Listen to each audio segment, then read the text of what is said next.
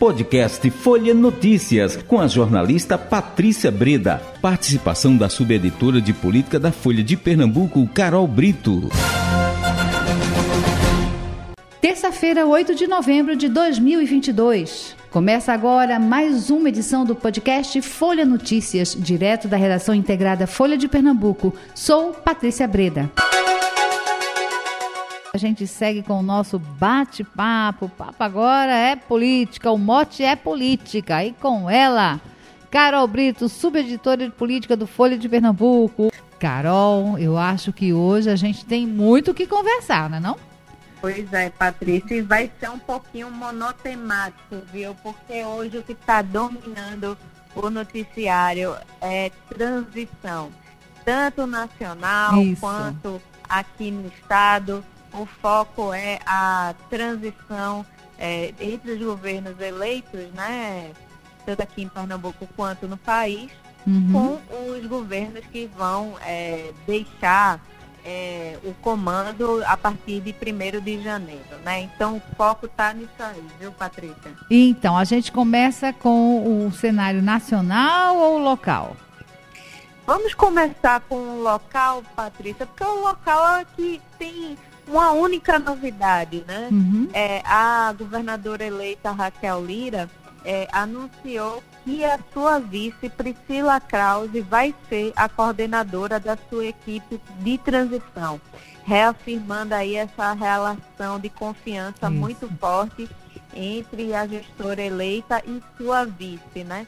Por enquanto é o único nome anunciado por Raquel Lira, né? Ainda faltam é, os demais nomes da equipe de transição, havia uma ansiedade muito grande, porque Paulo Câmara, logo no dia seguinte da eleição, já anunciou sua equipe de transição e ficou aí aguardando as orientações e a procura uhum. né, de Raquel.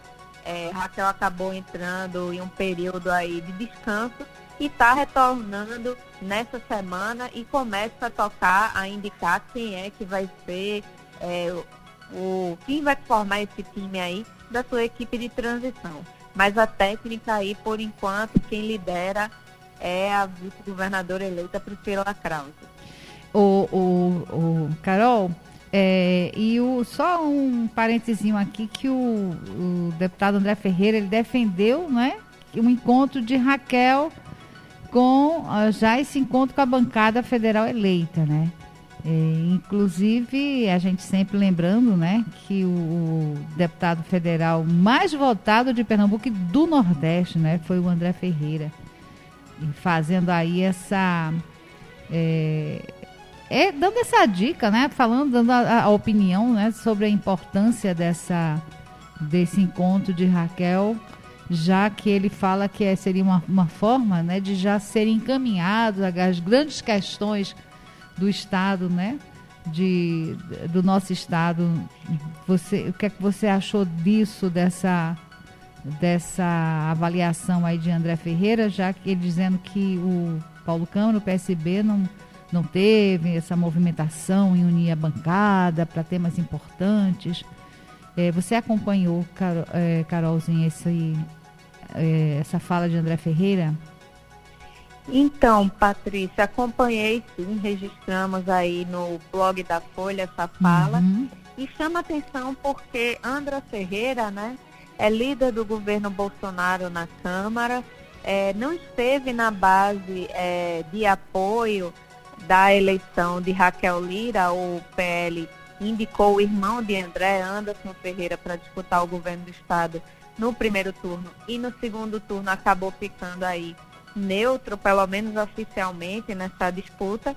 E agora André vem e faz esse, essa defesa aí para que Raquel Lira reúna a bancada eleita, né? Uhum. Geralmente é um movimento é, que sempre alguns gestores é, acabam fazendo, sabe, Patrícia? Porque uhum. os deputados, eles são responsáveis por trazer recursos, né? Por indicar emendas que trazem investimentos importantes para o Estado. Então, sempre há essa expectativa de que o governo, ou governadora, no caso, eleita, ela chame a bancada para indicar quais seriam os seus projetos prioritários, né? indicar quais são as diretrizes da sua é, gestão, trazer para perto né, esses deputados. Ficou aí o convite e vamos aguardar se Raquel Lira vai aceitar ou não, né, Patrícia? Pois é, ela que ainda está de férias, né? Pediu um. Não, voltou. Já voltou? Desde ontem voltou, já, já está fazendo algumas reuniões e anunciou essa equipe aí de transição é, com o nome de Priscila Krause na coordenação, né? E hum. também uma expectativa de que amanhã ela possa ir para Brasília já é, dessa vez para o encontro do PSDB que vai ser amanhã, para definir se o partido vai ou não para a base de Lula, né? Uhum. Então, por enquanto, são esses os compromissos na agenda de Raquel, mas ela já está de volta sim, viu? Eu achava que ela ia... já está. É, eu achava que ela ia ficar até o final do mês é, de repouso, mas não, ela já está de volta. Não, até o fim da semana passada.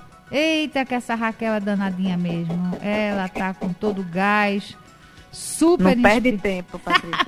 super inspirada, não é? é? Coisa boa, ótimo. Vamos A gente precisa, né, desse, dessa força, dessa garra, né? De querer chegar e, e de mostrar é, o, o trabalho, fazer um trabalho bem feito, né? Uma coisa a gente precisa muito, né, que essas mudanças elas aconteçam sempre para melhor, né?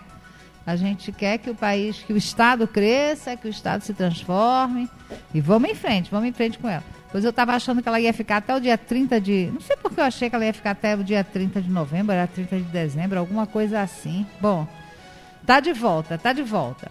Mas vamos lá, a gente agora passa para o nacional ou você quer trazer mais algum destaque para a gente? É, porque hoje Não. tem bate-papo na rádio, né? É, cara? pois é, Patrícia, tem, tem, tem muito assunto realmente. Você trouxe essa questão de, de da entrevista de Lucas Ramos, né? Realmente também dá pano para manga, viu? Isso. É, é o, o, Lucas Ramos, do PSB, que defendeu aí o, pra, o caminho para eleger João Campos, né? Reeleger João Campos é, é manter essa união aí PT-PSB. Foi mais ou menos isso que ele falou, né, Carol? Exatamente, Patrícia. Ele dá uma indicação aí do que é, pode ser as próximas articulações do PT, ou do PSB, no caso, o partido dele, né, nas próximas eleições. Uhum. E aí ele defende que essas articulações têm que estar alinhadas com o Partido dos Trabalhadores, né? É, o principal é, objetivo do PSB é, de fato, reeleger João Campos é, em 2024. Né? Essa é a prioridade do partido, ele é ó, aí a joia da coroa do PSB. Então, para isso, o deputado federal eleito Lucas Ramos, ele defende que é preciso colocar o PT na vice. Uhum. Obviamente, ele não fala sobre nenhum nome né, que poderia ser indicado, mas ele acredita que é importante ter o Partido dos Trabalhadores na vice. E ele vai além, ele já vai para 2026 e diz que, por exemplo, se o governo Lula estiver bem, essa parceria tem que ser mantida, vai ser mantida sim, e é, possivelmente também com a indicação de um petista para o governo do estado com o PSB na vice, ou seja, invertendo aí a lógica da chapa, né? E ele cita inclusive o nome do senador Humberto Costa como um nome que poderia assumir aí essa missão de disputar o governo do estado em 2026. Então, é, já são aí previsões e indicações bem avançadas, né, Patrícia, que uhum. chamaram a atenção aí uhum. na manhã de hoje da, do cenário político, viu? Exato. E aí, agora a gente caminha para o nacional, é, Carol? Caminhamos para o nacional, Patrícia, porque a gente citou João Campos e ele foi indicado para o PSB para ocupar um cargo na equipe de transição do governo eleito Lula, uhum. Patrícia. É, pois é, e aí ele está... É... Com moral. É, e já postou a, a, a foto, ele tô com Lula, né? Já todo engajado aí nessa, nessa movimentação, nessa equipe. E bom, né? É ver que realmente que existe é, essa relação PT-PSB aqui no estado de Pernambuco. está bastante consolidada, né, Carol? Firme e forte, viu, Patrícia? Uhum. Pelo menos do que depender dos socialistas, essa aliança é, tem tudo para prosperar. Agora, é, ele também não é o único pernambucano na, a participar dessa transição aí do governo Lula. É, Luciana Santos, presidente nacional do PCdoB, e Ivone Queiroz, presidente do PDT de Pernambuco, foram indicados pelos seus partidos para ocupar o conselho político uhum. da equipe de transição. Então, Pernambuco está aí com a bola toda, Muito viu, Patrícia, nessa equipe de transição de Lula, viu? O Volney já tinha, a gente já tinha comentado aqui, né, que o PDT tinha, é, tinha indicado. E aí hoje é que eu fiquei sabendo de João Campos, é, Luciana, a gente já já estava sabendo, né, que ela, que ela faria parte dessa, com certeza, dessa equipe de transição, porque inclusive ela tem uma, uma relação com Lula, né? Que não é de agora, que já vem há algum tempo. É, que bom, olha aí, três representantes pernambucanos né, nessa equipe de transição, que parece que está. É, Lula já está em Brasília, né? Já houve uma varredura hoje é, antes do, do antibamba, no hotel onde eles ficam, né? Onde, eles, onde Lula vai se hospedar. Parece que é o, o mesmo, parece não, é o mesmo hotel onde Alckmin está hospedado e vamos acompanhar, né? Vamos acompanhar esse processo.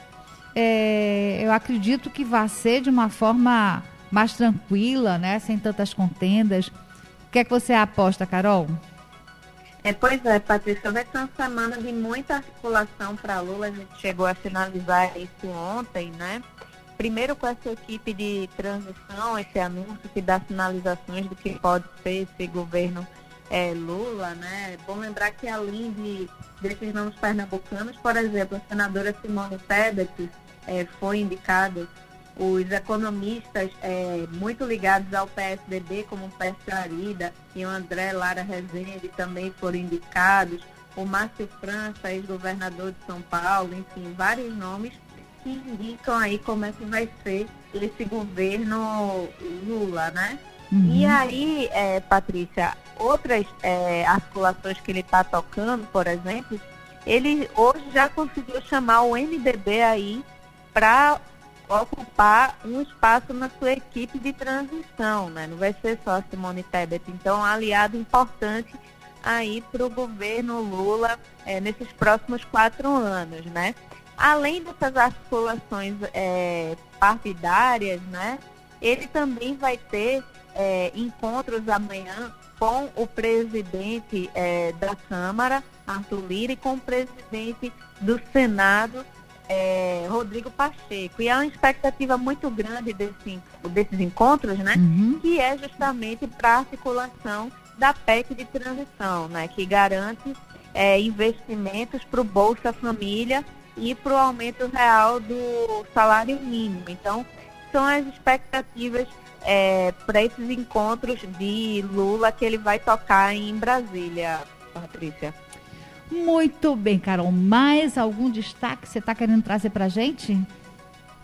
Não, Patrícia, na expectativa aí desses encontros, né, não só é, Lula se encontra com as lideranças do Legislativo, mas também se encontra com o, a presidente do STF, Rosa Weber, e o presidente do TSE, Alexandre de Moraes. Então, a semana aí de muita articulação, viu, Patrícia? Muitas novidades ainda, vamos ter muito o que comentar aqui.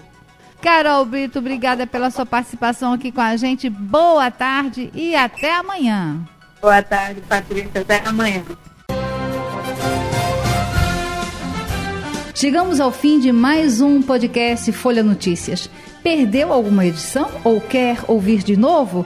É só baixar os aplicativos SoundCloud, Spotify e Deezer e buscar pelo canal Podcasts Folha de Pernambuco.